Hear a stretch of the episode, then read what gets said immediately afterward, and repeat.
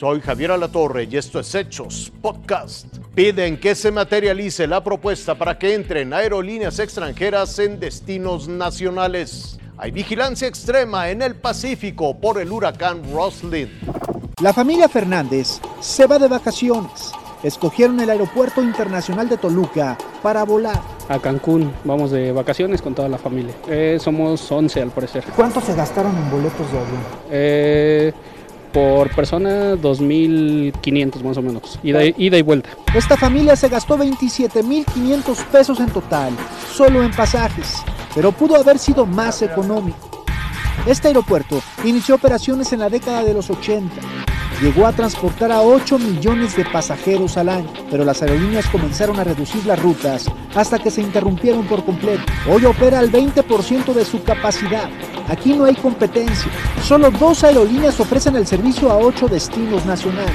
El resto de los mostradores para documentar están completamente vacíos.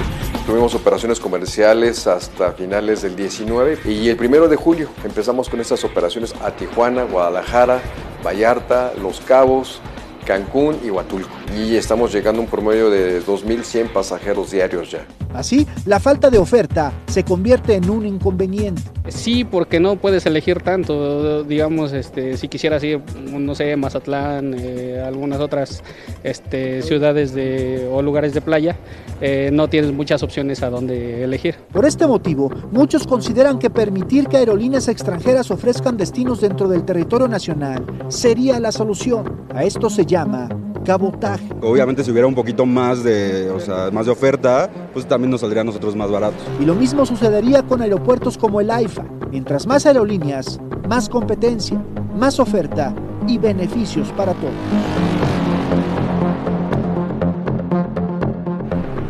Así el cabotaje no solamente sería una muy buena opción para mejorar los servicios aéreos del país y bajar el precio de los boletos, sino también para aprovechar la infraestructura con la que ya contamos en favor del usuario.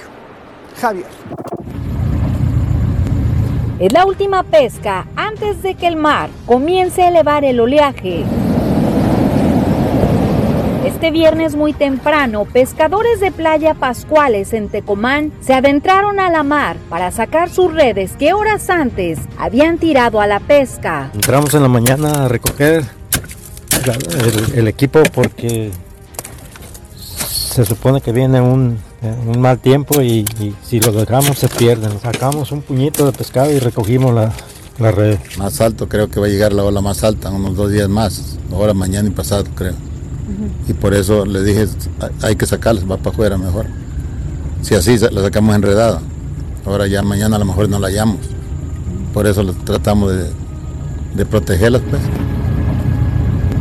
La orden llegó desde la Capitanía de Puerto en Manzanillo. Para el mediodía de este viernes, prácticamente todas las embarcaciones aquí en Playa de Pascuales, en Tecomán, quedaron pues a la orilla de este estero, sujetadas ya con cuerdas ante el paso de este fenómeno por la costa de Colima. Para este fin de semana, ninguna embarcación podrá ingresar al mar que serán días difíciles para cientos de familias en la costa de Colima que viven del turismo y la pesca, saben que ante la alerta lo importante es poner a salvo la vida.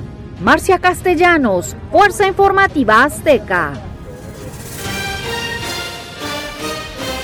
Hasta aquí las noticias, lo invitamos a seguir pendiente de los hechos.